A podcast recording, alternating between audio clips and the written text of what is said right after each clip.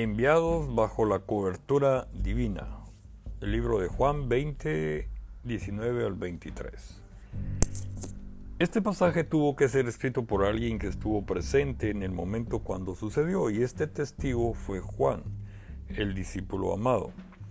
Esta era la primera vez que Jesús se aparece a sus discípulos de las 40 veces que lo hizo posteriormente. Varios hechos son notorios en este pasaje. Por un lado, las puertas estaban cerradas Jesús no tuvo que llamar o abrir la puerta, simplemente se apareció. Y de todo esto inferimos que después que Jesús resucitó puede ir a donde nadie puede ir. Esto es una garantía hermosa, pues no habrá un lugar en la tierra donde Él no pueda estar. Y no hay ninguna condición en la que te encuentres donde Jesús no pueda entrar. El hecho fue de que los discípulos tuvieron miedo acerca de que a que era totalmente comprensible. ¿Cuáles son nuestros miedos? ¿Cuál es su miedo? Miedo a no estar preparado para lo que se espera que haga. Miedo a que mis hijos naufraguen de su fe. Miedo de no tener la fe para morir bien. Miedo a caer en la mundanalidad y la inutilidad Ah, o miedo cuando vamos a compartir el Evangelio casa por casa. Pero el otro hecho es que Jesús se acerca y se pone en medio de ellos. Jesús no estaba jugando a las escondidas con ellos, más bien Cristo quería que lo vieran, lo conocieran, creyeran en Él y lo amaran. La idea de su presencia es para que en todo experimentemos al Jesús vivo, real, auténtico, para que se disipen todos los temores. Y una vez estando en medio de ellos, les dice, como me envió el Padre, así también yo os envío. Qué palabras más alentadoras, qué certeza y confianza produce esto viniendo del Señor. Notemos cómo en este pasaje se hace presente la Trinidad para encomendar la obra evangelizadora. Somos enviados bajo el amor del Padre. El Padre que envió al Hijo. Observemos la expresión como me envió el Padre. Por un lado, esto habla de un propósito eterno, habla de alguna razón que tuvo el Padre para enviar a su Hijo. Dios se aseguró de enviar las figuras que encerraban un tipo, como el arca, el tabernáculo o los corderos sacrificados anticipadamente, para mostrarnos lo que sería el antitipo, lo real cuando llegó el cumplimiento del tiempo según Gálatas 2. Los profetas anunciaron esa venida y el último de ellos, Juan el Bautista, preparó el camino para quien sería el más grande que él. Ahora, cuando Jesús dice, como me envió el Padre, introduce una oración llena de la más grande significado que tengamos memoria. Por un lado, habla del amor del Padre hacia el Hijo, permitiendo su nacimiento terrenal. Así que no fue extraño que en varias ocasiones le dijera desde el cielo, tú eres mi Hijo amado en quien tengo complacencia. Pero lo más grande de todo esto no solo es que el Padre amara al Hijo, sino que a través del Hijo el mundo pueda conocer lo que es la vida eterna, según Juan 3:16. El Padre encomendó al Hijo una misión, ahora el Hijo nos encomienda una misión. El Padre que entregó al Hijo, Romanos 5.8. Siempre será extraño pensar que un padre entrega a su hijo para que muriera por otra persona. Pero saber que un Dios de amor haya hecho esto es como la cumbre de toda incomprensión humana. Nadie sabe la hora en que ha de morir. Sin embargo, el único ser que sabía hasta la hora en que iba a morir se llama Jesús. Y eso lo supo aún antes de que naciera, porque lo suyo no fue una decisión de última hora. A Dios no le tomó por sorpresa la caída del hombre, porque el plan de salvarlo ya se había hecho de la misma eternidad. Y la caída del hombre, a quien no le faltaba nada en el Edén, pudo producir en Dios la misma determinación que tuvo el día cuando los ángeles se rebelaron y fueron arrojados del cielo. Y ahora están bajo condenación esperando el día del juicio para ser lanzados al lago de azufre. Apocalipsis 20. Pero en lugar de esto, observe la grandeza del amor de Dios expresada en Romanos 5:28. La muerte de Jesús por toda la humanidad es la cumbre del más grande misterio de los amores, pero a su vez el más rechazado de todos. El Padre que resucitó al Hijo. Lo extraordinario del Padre que envió al Hijo es que fue él mismo quien le resucitó de los muertos. Y si bien es cierto que el Padre pareció estar ausente durante el más cruento dolor de su Hijo, desde el mismo momento que Jesús murió, el Padre se encargó de lo que sería el más grande de los milagros, la resurrección. Observemos lo siguiente. De acuerdo con, las profecías, sus huesos no fueron quebrados, Salmos 34:20, y su cuerpo no vio corrupción, Hechos 13:37. Fue enterrado por el rico José de Arimatea, para que se cumpliera la profecía que con los ricos fue sepultado. Isaías 53:9. Y fue desde ahí que el Padre lo resucitó entre los muertos. Para esto fue necesario que el Padre usara todo su poder. Pedro, quien fue uno de los que vio la tumba vacía, los lienzos y el sudario organizado, comentó en su carta esa experiencia al decirnos, bendito sea el Dios y Padre de nuestro Señor Jesucristo, que por su gran misericordia y mediante la resurrección de Jesucristo, que nos ha hecho nacer de nuevo a una esperanza viva. Primera Pedro 1:3. Dios no dejó a su Hijo en la cruz ni en la tumba lo resucitó para una esperanza viva y gloriosa. Ese Padre que ama al Hijo es quien también nos ordena a proclamarlo. Entonces somos enviados bajo la autoridad del Hijo, la autoridad de su resurrección. Ya los discípulos habían sido enviados previamente, pero esta nueva comisión revestía una importancia nueva distinta y con mayor desafío. Para ello, estas palabras eran suficientes. Ellos conocieron su poder en las vidas transformadas, en los milagros impensables y la manera como Cristo se enfrentó a los demás poderes. Esto quiere decir que Jesucristo comisionó a sus discípulos con la misma visión con la que el Padre le comisionó a él. ¿No es esto extraordinario?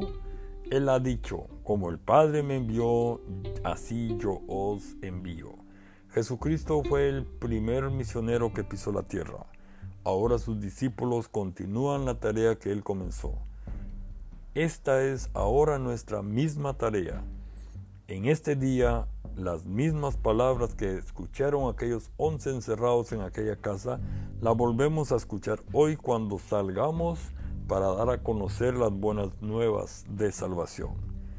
Sepa usted que quien le envía no es un ángel, aunque ya no es, esto sería una garantía.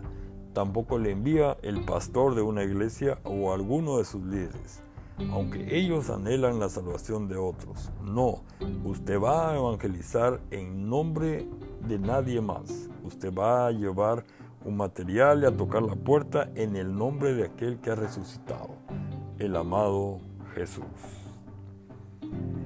La autoridad universal. La muerte y resurrección de Cristo sirvió para desmantelar uno de los poderes que se había levantado contra el hombre trayendo condenación y esclavitud.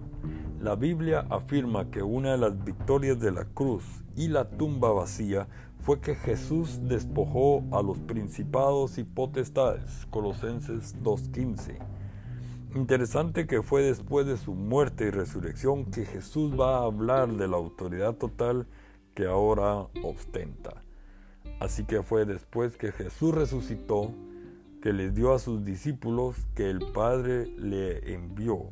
Le había dado toda autoridad en el cielo y en la tierra. Mateo 28, 18.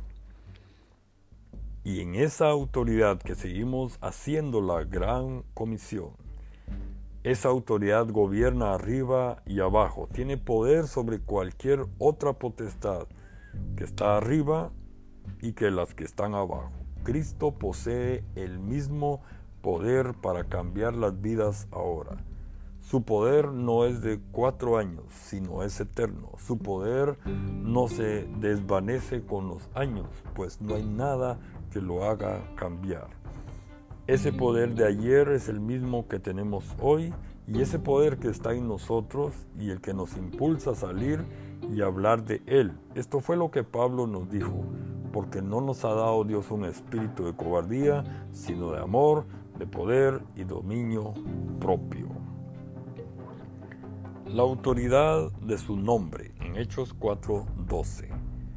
En el mundo de los negocios, la política, los deportes, la ciencia o las artes, el nombre llega a ser siempre sinónimo de calidad, de prestigio y la razón de sus ventas y progreso.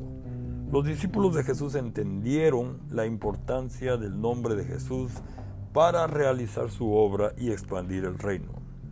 El presente texto, uno de los más reveladores de las escrituras, viene del contexto cuando los discípulos sanaron al cojo que se sentaba a la puerta de la hermosa. Al parecer fue la primera vez que ellos usaron el nombre de Jesús para actuar a favor de un necesitado. Hechos 3:6. Por supuesto que no hay un poder mágico en el nombre, sino en la persona de Jesús. Nadie va nada va a ocurrir por el solo hecho de nombrar el nombre de Jesús. Pero lo que sí significa es que cuando salimos en el nombre de Jesús, eso es bajo la autoridad de su nombre de Jesús, suceden cosas. A los hombres que desafiaron a las autoridades en la historia de la sanidad del paralítico los llamaron hombres sin letras y del vulgo. Pero el hecho, todo está bajo ese nombre de Jesús, los llevó a preguntarse, ¿qué haremos? Hechos 4:16. La evangelización que se lleva a cabo bajo la autoridad del nombre de Jesús producirá resultados. Somos enviados bajo el poder del Espíritu. Me seréis testigos cuando haya venido. Hechos 1.8. En el pasaje de Juan 20, Jesús les da a sus discípulos un anticipo de lo que vendría después del acuerdo con la promesa hecha de la llegada del Consolador. El texto dice que Jesús sopló y les dio de su espíritu. Esto fue como la primicia, la investidura vendría cuando Jesús ascendiera. La experiencia del Pentecostés fue la del bautismo del Espíritu para el cumplimiento de la gran comisión, ahora explicada. A partir de allí solo se hablará del poder del Espíritu Santo a través de la vida de las personas. Pedro, el pescador y sin letras, habló lleno del Espíritu Santo a los gobernadores del pueblo, Hechos 4.8. En el mismo pasaje se nos dice que la iglesia oró y todos fueron llenos del Espíritu Santo, versículo 31. Y hablaba la palabra de Dios con valor. Esteban estaba lleno del Espíritu Santo cuando predicó y no podían resistir la sabiduría con la que hablaba. Hechos 6.5. Bernabé habló con lleno del Espíritu Santo y una multitud fue agregada al Señor. Hechos 11:24. ¿Qué decir de Pablo en su obra misionera? Desde el momento que recibió al Espíritu Santo fue usado con poder. Hoy nos toca seguir extendiendo el reino de Dios y la única manera será en el poder del Espíritu Santo. Para concluir, en este pasaje dijo dos veces paz a vosotros. Esto fue muy significativo para los discípulos porque antes de ser investido y comisionado para la tarea, sus vidas estaban hechas un mar de miedo.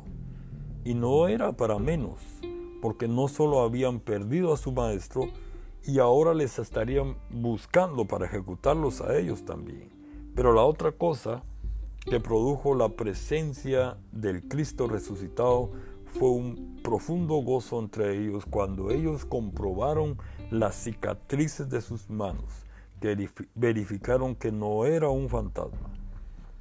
Los discípulos se regocijaron viendo al Señor. Y después de la paz y el gozo llegó la comisión. Como me envió el Padre, así yo os envío. Nada detuvo a los discípulos después de aquel encuentro con su Maestro resucitado. Ahora, dos mil y más años de aquel momento, el mismo Cristo le da a la iglesia la misma comisión. Como me envió el Padre, así también yo os envío. Y la promesa es que al ir contamos con el amor del Padre, la autoridad del Hijo y el poder de su Espíritu. A nadie más se le ha concedido esta honra y privilegio. Vayamos pues y demos las nuevas de esta salvación en Jesús.